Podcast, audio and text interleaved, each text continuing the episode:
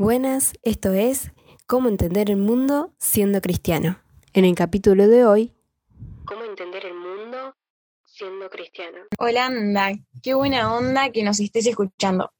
Si leíste la descripción del podcast, ya sabrás que somos dos pías feministas católicas y queremos mostrarte que ni la iglesia ni el mundo son tan malos, que tampoco somos tan diferentes, principalmente porque somos humanos. Pero bueno, arrancamos presentándonos, ¿te parece? Buenas, yo soy Noé, sí, como la canción, y soy lectora, intento de escritora, y amo las redes sociales y los gatos. Tres somos iguales, solo que a mí me gustan los perros. Yo soy Camila, sin miedo, 100% humana y sigo los pasos de Noé. Bueno, bueno, soy estudiante de comunicación, también escribo y me fascinan las redes sociales y las diversas formas de hacer arte y comunicar.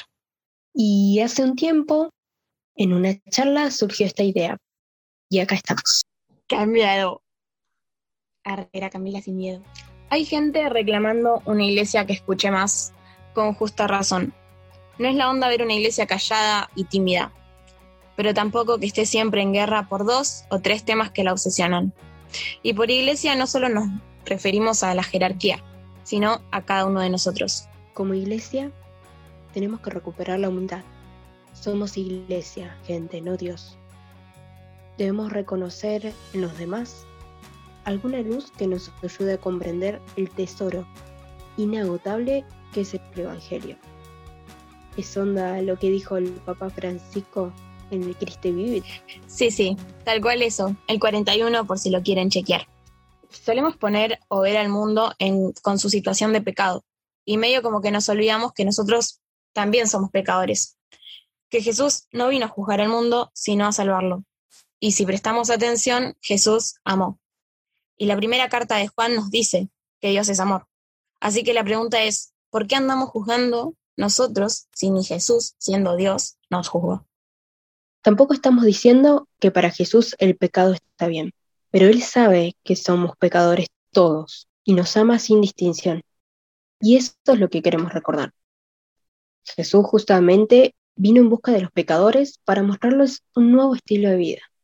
No sé si ustedes escucharon sobre esta separación iglesia-mundo, pero muchas veces he escuchado hablar del mundo como si este fuera el mismo mal, y solo ahí habitara el pecado. Nos quejamos de un mundo que juzga a la iglesia por X cantidad de curas violadores, pero nosotros hacemos lo mismo con el mundo, cuando la realidad no está en quejarse, sino en hacer algo para que las cosas cambien para mejor. Jesús nos dijo que somos la luz del mundo, es decir, tenemos que llevar la luz, su luz. Y en vez de seguir su ejemplo, muchas veces nos ponemos a señalar y a exigir que otros lo sigan. Y es cierto que en el mundo habitan las tentaciones, porque el mal actúa, pero tengamos en cuenta algo importante.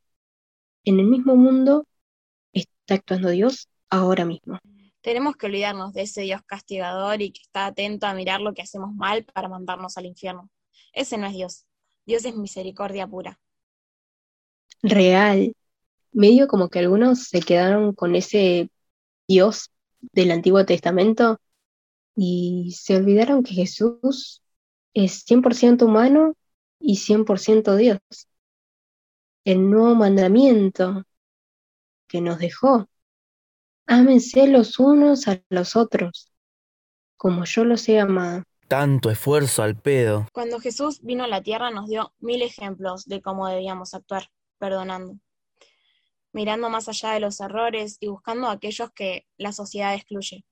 A veces se nos olvida todo esto. Nah, si yo vine a morirme la cruz para cagarlos a pedo nomás. Pero estamos a tiempo de cambiar esto. Nunca es tarde. ¿Qué deberíamos hacer? Y Primero diría que sacarnos todos esos prejuicios que nos alejan de amar y empezar a escuchar. Como decía Angelelli, poner un oído en el pueblo y otro en el Evangelio. Es decir, mantener un equilibrio entre el no alejarnos de la verdad de la palabra y tampoco ser el que quiere apedrear al que está al lado, porque si no, no entendimos nada. Es por ahí, gracias por acordarse.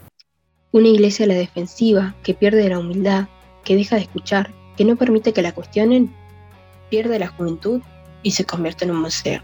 Grande el Papa Francisco, ¿eh? Te invitamos a seguirnos en nuestro Instagram, arroba entender para amar. Ahí vamos a estar subiendo mucho contenido. No te lo pierdas, seguinos.